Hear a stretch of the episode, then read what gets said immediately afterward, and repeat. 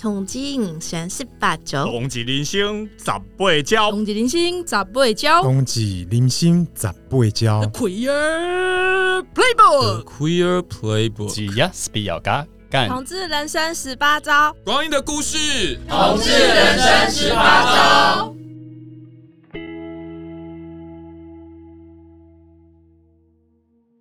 欢迎大家收听由台湾原住民同志联盟与同志咨询热线老同小组共同直播的 Podcast 节目《同志人生十八招》。我是原同盟的伙伴咖啡。我们在这个单元里分享来自台湾各地的族群和性别的观点，希望透过不同来宾的分享，带大家看见、认识各式各样的原住民同志的生命样貌。这一集是原同盟的两位伙伴小 A 和小 Z 分享，他们会从自身的伴侣经验。谈论跨族群的许多生活面向，小至日常的玩笑和沟通方式，大至婚丧礼庆的习俗差异和族群信仰的不同见解，让正在收听本集的你有更多对跨族群的跨有更多面向的认识和理解，而不单只是将伴侣的框架理所当然的加之上去。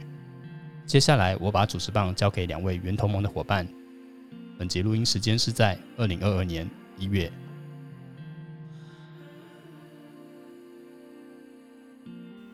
大家好，我们今天做的这一集是跨族群交往的眉眉角角，那我们就准备开始喽，耶！好，来到自我介绍的部分，大家好，我是小 Z，我来自台北，目前是做艺术工作，然后我自己的交往经验呢，有跟同性，有跟异性交往过，那也有跟不同的族群交往过，这边有包括比方说阿美族啊。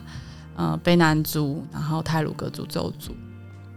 OK，那大家好，我是小 A，那我是来自花莲的泰鲁格族，目前在教育现场工作。那其实我们，诶、就是怎么讲？以我自己的交往经验来说，虽然没有小 Z 来的就是非常丰富，对，那因为我目前就是同性，然后只有一个交往的伴侣。对，但是其实我们都很希望说，可以透过这一次的主题，就是让观众可以有一个不同的视野。那也期待说，透过我们的就是生命故事的分享，可以让观众产生一些共鸣，然后也可以从里面看到一些嗯不一样的价值。那为什么我们决定要录这些 podcast 呢？就是我觉得我们在前面应该要讲个前言啦，因为觉得说讲这些分享经验，其实多少都会有一些担心，就会想说，比方说我有一些不同族群的交往经验啊，然后我我其实并不希望说哦被认为是很花的之类的，我觉得可能会接受到一些不一样的社会观点，所以我我我觉得我们今天想要分享这些故事，是想要透过这些分享自己的脆弱，坦若。袒露自己的脆弱，然后去，呃，我觉得袒露脆弱跟分享脆弱是一种力量。然后，嗯，希望我们袒露这些自己比较脆弱、比较私密的部分，其实是一种，嗯，力量碰撞嘛，也是一种新的碰撞。嗯，新的碰撞可以让观众有一个新的观点，这样啊，感觉我们很有那个，呃呃，没事，哪个 什么？就是很想有有有影响力的部分，嗯，要活出自己的主体性嘛？哎、欸，没错，刚好这个主体性也是我们这一次主题非常想要跟大家谈的部分。嗯、那其实，哎、欸，在谈主体性之前呢，我们想要先跟大家讨论一下这次的主题到底跨族群的“跨”是什么意思啊？小 Z，你先分享一下。跨族群的“跨”是什么？胯下的意思吗？欸、还是 可能是跨出去，还是？再跨进来，哎、欸，哎，对，的确跨，可是有很多不同的意思，可能是跨族群，然后可能这个族群可能是原住民族跟汉人，那也有可能是，比方说信仰上面的跨，嗯，还有年龄上的，对，或者是性别上，嗯，对，因为我觉得其实我们这次讨论的主题非常的广泛，嗯，对，我觉得这其实也也给我们。就是分享者有一点挑战的地方，你觉得有吗？小 A，欸、小 Z，哎，我到底是小 A 还是小 Z？我小 A，我小 A，好，好，对，我们我们匿名也是为了希望可以让我们更自在的袒露一些自己比较脆弱的部分，然后也是希望可以保护一下呃我们讲到的相关当事人。对，是，对啊，所以也请各位观众就是见谅一下，我们有时候会金鱼脑，哎哎，可能是我的部分。好，我们先，我们继续，我们继续。好好好，好，那我们要来分享一下，其实跨族群交往呢，我们很大一部分是因为心里有所追求，在伴侣身上可能看到了自己内心所追求的或是仰慕的价值，这样，然后因此我们在关系经营的时候，就跨出了平常的舒适圈。真的，而且我觉得这其实非常的不容易，嗯，因为你想看，你平常可能就。活在二十五度，但是你突然要到零下，哎、欸，不是 零下二十五度，哎、欸，但是你，但是你知道，各位观众可以大概知道我们的意思，就是你要跨出自己舒适圈的时候，有时候你必须做出一点牺牲，嗯，对。但是我们在经历这个牺牲的同时，其实也有获得一些回馈，嗯，对对对。那我刚其实有分享说，我自己本身是一个泰鲁格族，然后我的伴侣是汉人，其实我们在生活上就会遇到一些差异。先跟大家分享一下，就是因为其实我们在丧葬仪式的差异上就有很大的不同。像就是以前我阿嬷去世的时候，那时候其实怎么讲？嗯，你真的会经历到一个很冲突的情境，就是你看到你的家人就躺在前面，然后冰冰冷冷的，但是你的亲戚会跟你说：“你看，你阿嬷怎么在感冒？她怎么在流鼻水？你要帮她擦一下。”我就说。不是这样的吧？我还要把冰柜打开来，还要帮她擦吗？然后我就想说，现在到底要不要笑？好像也不行。哎，对啊。但是，呃，我我我觉得那个那个经验上，你除了感受到，就是你很像在开玩，就是听到那些玩笑，嗯，然后那个玩笑是一个可以让你去追忆你的家人，嗯，就是他们可能过去有些丰功伟业，然后。这样子，就是你可以从那个经里面去感受到，说，哎，其实家人想要透过就是一种玩笑方式，让你去呃更缅怀他。对，但是同样的经验到汉人身上的时候，我曾经就跟我女朋友说，我说，哎，你你们你们在那个丧葬仪式上会不会开玩笑？他说，怎么可能开玩笑？你是想被打吧？我就说，啊，不会开玩笑吗？然后他就说，不可能啊，他们连就是开玩笑都要就是那。同辈都要很小声的说，然后也不能笑太大声，不然就会被长辈说不尊重死者。嗯，对，你应该有类似的经验吧？我自己在丧葬经验上比较少，但是在宗教经验上，那个差异的经验上可能比较多。因为之前有有伴侣是阿美族，然后也有太鲁格族邹族的混血，那他们就主要是属于基督教系统。然后呃，卑南族的话就是属于要。道教系统的，那他们自己本身也有自己呃，可能我在交往过程中，他们都会呃找巫师啊，或者是有比较是不同，他们各个族群自己在处理，就是在所谓现代脉络下被称为超自然体验。体验的处理方式，这样、嗯、像屋啊，或者是不同的灵解梦啊，对对对的经验，嗯、所以呃，我觉得那个部分的话，我就蛮。蛮有学习的，嗯。嗯，然后我会记得说，比方说，因为我自己是家里是算是道教、佛道教为主，嗯，那所以自己内心可能遇到比较脆弱，然后或者是事情比较不顺的时候，我想要去拜拜，嗯、呃，遇到不是同样宗教信仰的伴侣，他可能就没有办法陪我去做这件事情，所以他连庙都进不去，对，他不会去，嗯，搞不好连拿香也没办法。对，我觉得某种程度是是是一个差异，也是冲突，是吗？嗯，好像不会到冲突，嗯，可是会在想说，嗯，内心这些处理这些困难的时候，那个机制会不会不一样？这样，你是说面对不同信仰的时候，你的处理方式不一样吗？嗯，是说怎么样思考一个困难的时候，我们怎么样思考，然后怎么样想说，比方说道教可能就有很多神。或者是说，如果我我生呃，或者说啊，我今天肚子痛生病，到底是要去看医生，还是要去找佛道教系统，还是找巫师？我觉得这个思维逻辑会是会是不一样的。哦，对你来说，就是呃，可能对你的就是之前的伴侣来说，可能就是单一的解决方式，但是来到你身上，它变成很多种。嗯，看到很多种，哦，看到很多种。嗯，哦，诶，我觉得在信仰的部分呢、啊，我也有类似的经验，对啊，因为像我跟我女朋友刚开始交往的时候，我是基督徒，然后她是无神论，无神论，嗯、对，然后因为我们刚开始交往，所以就是干柴烈火，所以那时候就会很长，就是会有一些就是生理需求需要去满足嘛，然后 对啊，然后那时候其实很多的很多次的，就是嗯，之后就会很想要大哭一场，嗯。对，我是说我，我我很想要大哭一场，因为我过去的信仰会告诉我说，你这样子是不贞洁的。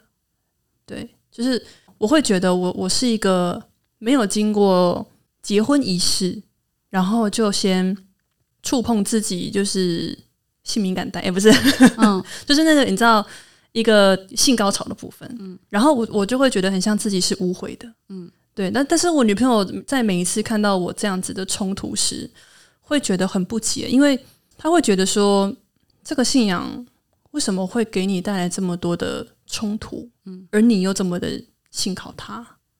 对，那我觉得有有一个很大的部分，是因为我那时候受到的教育就是牧师说他就是对的，嗯，有他有点像老师在前面讲，所以我们就一定要听，嗯，对。但是我觉得在认识我女友之后，他就跟我说，其实基督徒的样式很像，不一定只有不一定只有一种。嗯，对，你除了每个礼拜去教会之外，其实你也不一定每周都要去。嗯，就是你只要心里有神，你不管到哪里到哪里都是教会。嗯，我觉得这是一个很不一样的，就是价值观的一个冲击。嗯，对，然后我就会觉得，哎，对耶，那是我第一次对于自己的信仰出现了自主意识。嗯，我觉得这是一个 很特别的经验，对啊，因为以前我都会觉得说，呃，很像在教会里面，就是我们身为会众就是听，然后不容许去质疑，呃，牧师说的话，嗯，对，所以即使牧师在台上攻击某个人，我们都会觉得，哦，牧师说的就是对的，嗯，对，我我觉得其实这是一个很吊诡的地方，但是我以前从来没有想过。然后以前他也会，就是我我女朋友啦，就是他也会呃很质疑我信仰的神，因为他会说，呃明明圣经上面他也说，他也说就是呃身为基督徒不能吃海鲜，那你有吃吗？我说我有，然后他问说那个上面也有写说，呃衣服的料质不能超过两种，那你现在穿的不就是混合？混合棉吗？然后我就想说啊，对耶。然后那时候我才发现，哎，很像，很像我自己对于呃圣经所写的，或是对于牧师所说的，我从来没有去质疑过。嗯，我觉得很特别的地方是，神让我们相遇，然后也让我在过程中经历到他的爱。嗯，对。那我觉得这份爱，不管是神给的，还是呃。神透过我女友给我，我觉得这这是一个很不同的一个经历。嗯，对啊，对啊。我觉得，我觉得你刚刚讲的非常非常好，欸，诶，非常感动。而且，我们之前在聊的时候，好像也有听你讲到说，嗯，你女友后来也呃不不不是无神论了，她是不是也受洗了？哎，对对对对对对。我觉得这个真的是非常特别，因为我们在关系里面互相。互相的调整，然后互相的滋养，很像，嗯、呃，又可以带领彼此又走到新的一个阶段。对，嗯，就是等于说，虽然两边的起始点很不一样，可能一边是基督教，一边是无神论者，可是两个人在交往相处之后，嗯、呃，他带给你对你自己宗教有新的启发。诶，我觉得这个跟你的那个也是一样的啊，就是你你不是说，其实对于。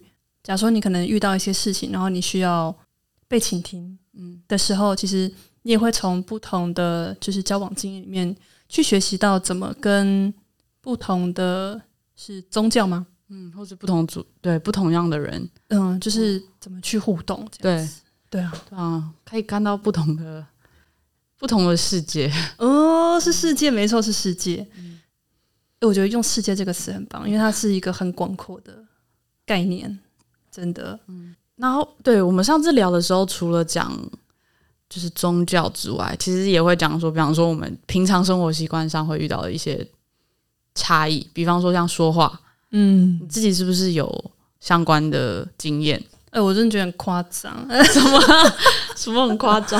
就是因为其实像我，呃，我之前是在花莲，就是读国高中，嗯，然后大学才到台北。我那时候刚到台北的时候，我会很努力的去调整自己的口音，希望身边的人不要发现我是一个原住民。当然，这个是来自于我过去有被歧视、被霸凌的经验啦。对，但是，嗯、呃，我其实我后来很幸运来到一个就是都是同文层的一个学校，然后我身边的朋友都会跟我说：“你其实不用为了我们特别改变你的口音，因为你就是你。”嗯，哦，天啊，我就讲这种话，好感动哦。对啊，对啊。然后，其实那时候我女友也跟我说：“嗯、呃，你不用特别改变。”对，但是我觉得除了在经历这个之外，我觉得有一个更明显的差异性是，呃，当我把一些部来自部落的口音，我带到学校的时候，我会发现别人 get 不到我的点。嗯，你是不是有这种感觉？你之前应该有吧？哦，你是说什么？比方说，哎哎。哎啥？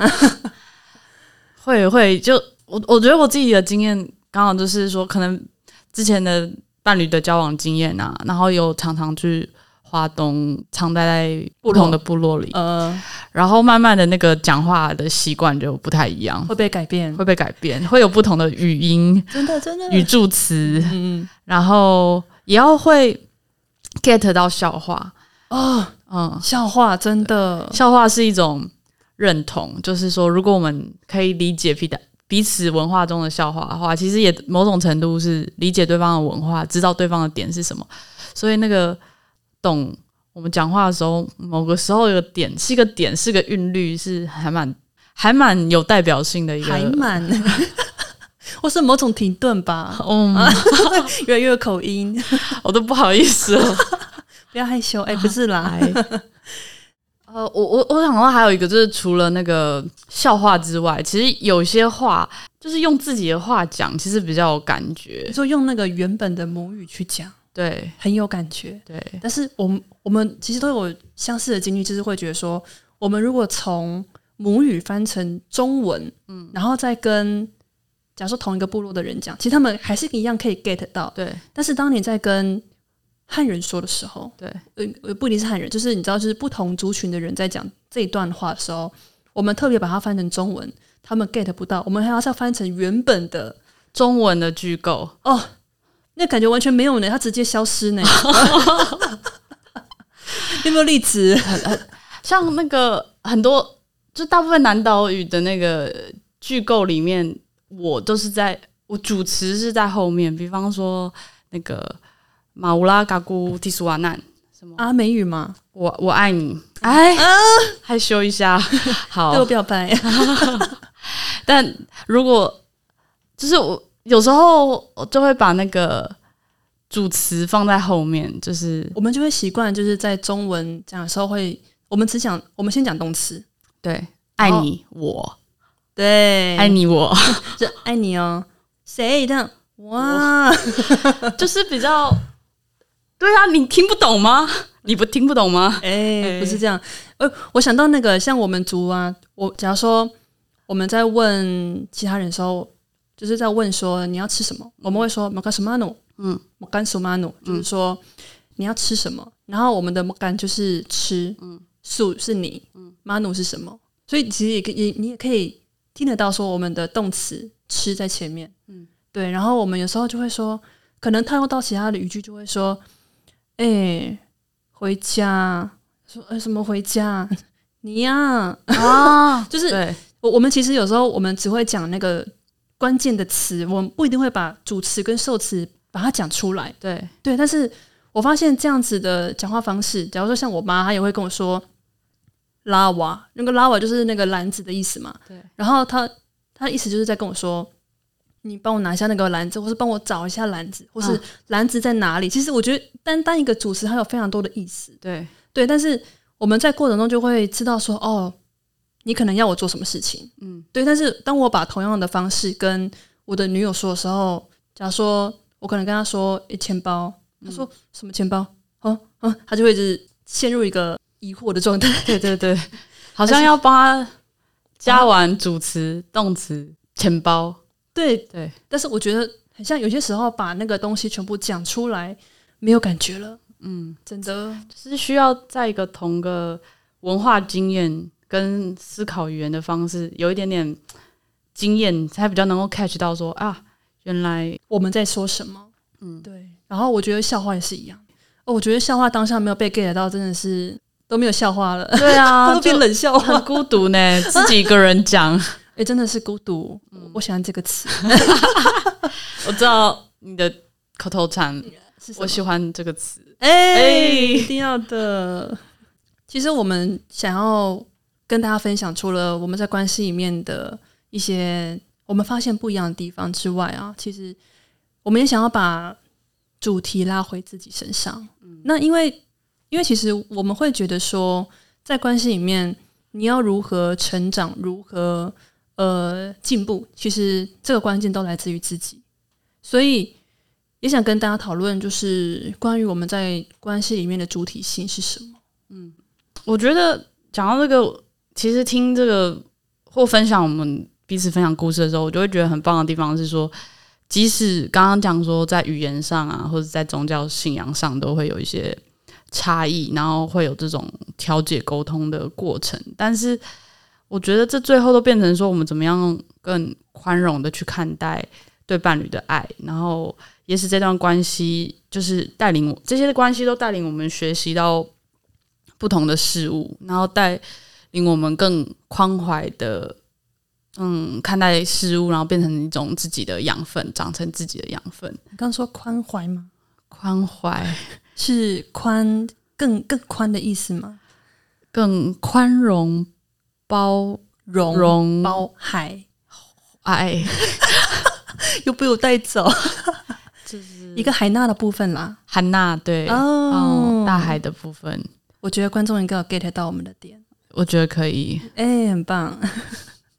哎、欸，那你要不要说说你对于就是在关系里面，你有没有一些小提醒想要给观众的？嗯，因为你刚刚说，其实听起来你的经验是蛮丰富的嘛。我觉得有一个蛮蛮想提醒，就是说，因为因为是不同族群啊，然后就是我觉得在那个沟通不顺的时候，其实有点危险，是说有可能会嗯躲入到自己的族群身份里面，可能就会说、哦、躲入诶、欸，嗯，就是啊自己的文化是这样啊，嗯、所以自己的族群是这样，所以这个问题就就很难讨论，很难讨论，很难以伴侣的方式讨论，然后可能。如果是啊，什么对方很很爱钱，很节俭，啊、嗯，或者对方很爱迟到，或者对方很花心，对，可能这件事情在伴侣的讨论的脉络里面是一种。可是如果讨论到族群，就是哦，我的族群就是怎么样的话，它就会变得很复杂。然后，呃，我觉得更困难的点是，当你身为一个汉人，或是呃，就是假如说是汉人跟原住民在。呃，讨论彼此伴侣的事情，然后当汉人汉人的伴侣想要跟你讨论你的这个习惯能不能好好的改一下的时候，嗯，然后我觉得很挣扎的点是，你要用什么样的说辞来提醒他，嗯，因为他说这是他们族群的事情，而你现在身为一个汉人，在提醒他们这个族群很像应该要改掉某一个习惯，对，其实它会变成一个宰制，就是。嗯，外来族群或是主流族群在宰制某一个非主流或是弱势族群的一个部分，我我觉得这个是变得非常危险的地方。对，所以我觉得这真的是蛮蛮危蛮危险的。所以我觉得好像真的要反而是往细去看，就是说，哎，我跟你两个人这个东西是不是我你也认为是好的？我们两个可以共同进步的。让嗯、呃，我们要不要？先不要谈论族群，我们先回到两个人的关系。你是我的谁？我是你的谁？然后我们可不可以互相彼此让对方成为更好的、更好的人，而不是说很像只是拿自己的族群当借口，对，逃避的借口，对，优势或弱弱劣势的借口，这些都都，我觉得是借口，就对关系没有一个很坦诚的帮助。嗯嗯，这是真的。对啊，而且因为其实像我在跟小 Z 在呃录 Podcast 之前，我们有稍微讨论一下这个主题。其实我们都觉得，呃，当你想要把自己的就是当你没有想要心，当你没有心想要解决这个问题的时候，其实你自然而然会拿各种的呃东西来当借口。嗯，而当这个借口如果是它刚好是现在的主流问题，假如说你看到就是假如说像像现在这一阵子啊，就是也不是这一阵子，就是呃原住民其实都会一直在讨论说到底要怎么寻根。嗯，对，那。我觉得对于汉人来说，这是一个很敏感的话题。但是如果汉人想要寻根呢？嗯，我觉得这个东西反而它变成说，它没有办法像原住民一样，就是被拿到主流的社群或是媒体上面去讨论。嗯，对。我觉得这这件事情很有趣，把把那个故事的脉络讲讲讲讲讲多一点，就是说.呃。我我我会很记得，就是我回部落的时候，然后可能我的我的伴侣他们就会说：“哦，这边是我爷爷之前跟另外一个爷爷跟的田，他们在那边发生什么争执，然后我的祖先是从哪里哪里来的，然后我们从哪里回去到祖居地，这样，那就会有很强烈这种寻根的意识。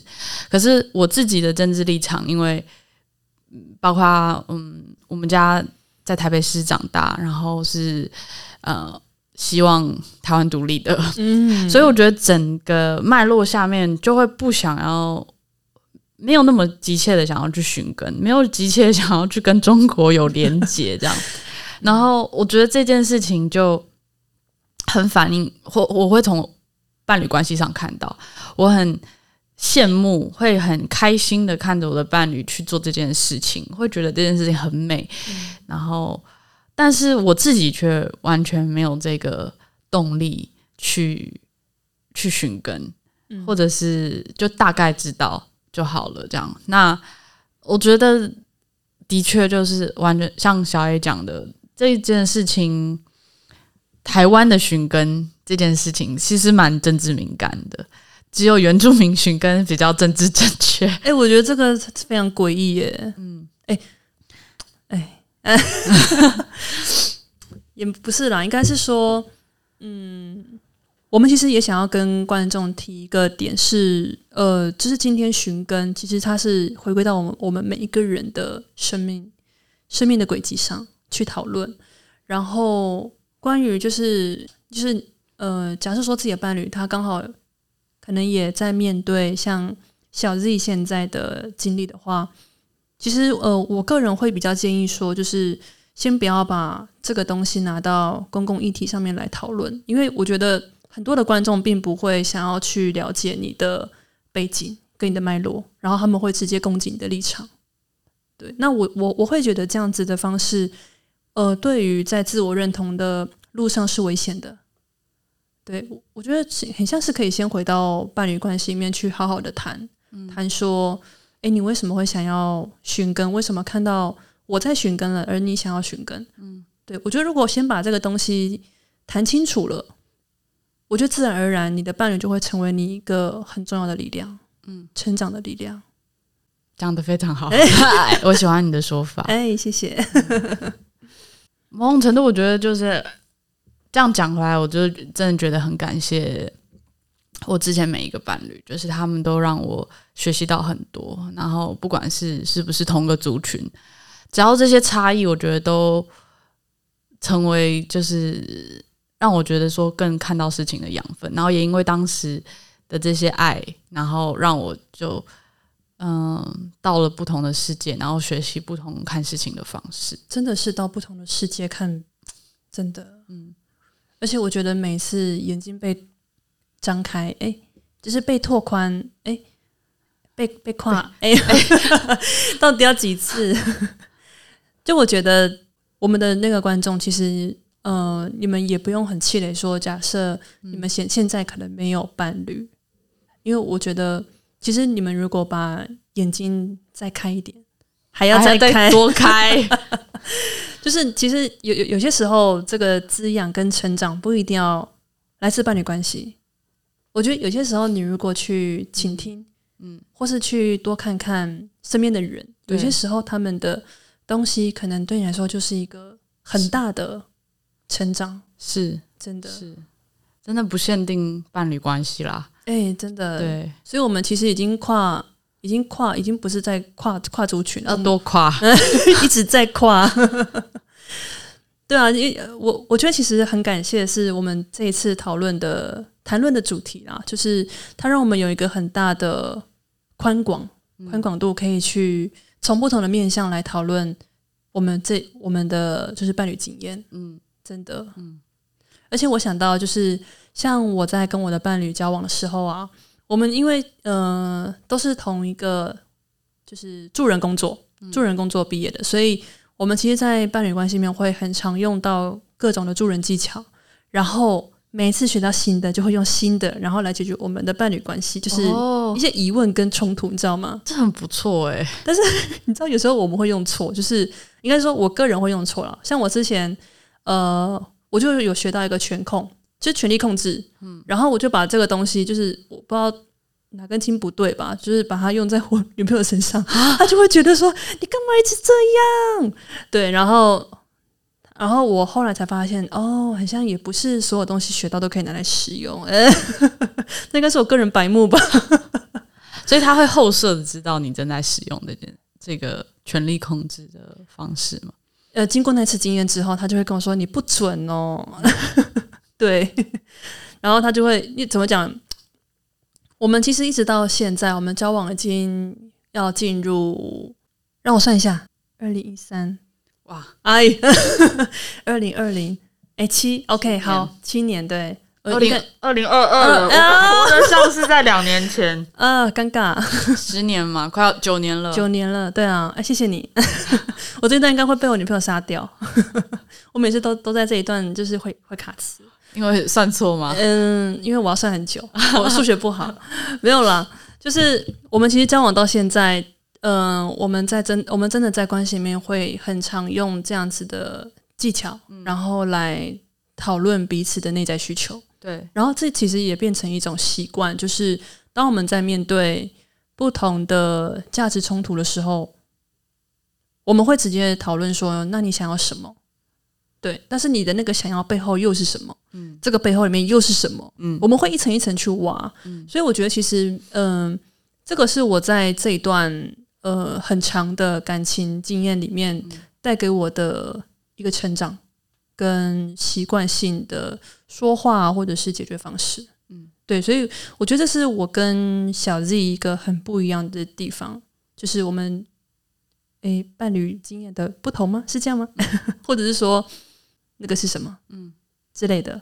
我觉得刚刚讲那个那个是什么，然后往后面去挖是一个很好的分享。就包括今天刚刚我们讲到说这些族群的差异，这样，然后可能在关系沟通里面会一直面临到这个我们平常因为在文化经验、生活经验上，所以造成的习惯。那这些习惯在跟伴侣相处的时候，就会需要沟通。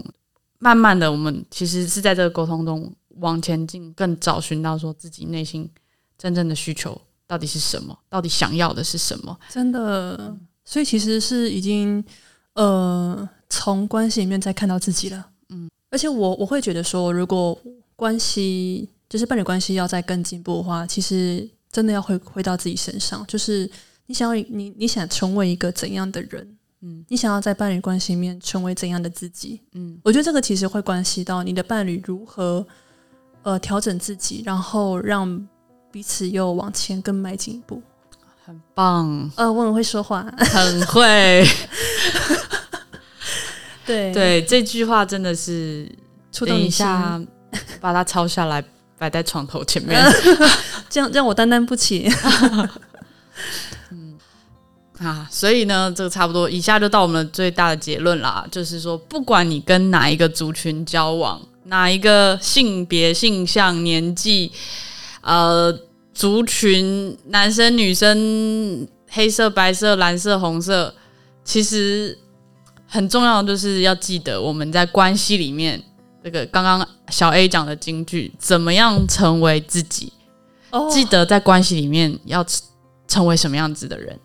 真的，真的，我觉得这是非常不容易的地方，但是也想要呃祝福各位观众，就是可以跟着我们一起持续的往前迈进，一起迈进，没错，嗯，往前踏跨往前跨，继续跨，跨多大？还在跨，还在跨，要劈腿了吗？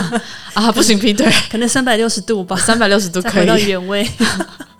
OK，那我们今天的访谈就到这边。好的，OK，很谢谢各位观众，就是的聆听。哎、欸，拜拜，拜拜。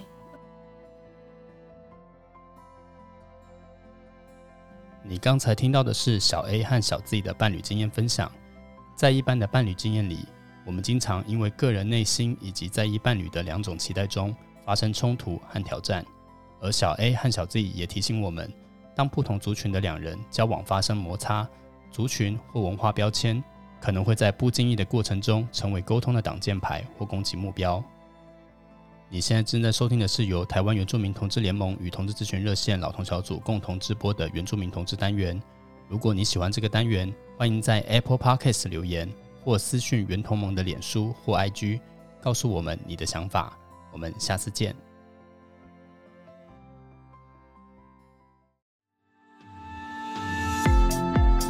嗨，大家好，这里是同志咨询热线，我们是台湾第一个立案的同志组织，我们有八个不同的工作小组，提供各式各样的服务给同志社群。有你的捐款支持，我们可以为台湾的同志做更多。也欢迎到脸书和 IG 追踪我们哦。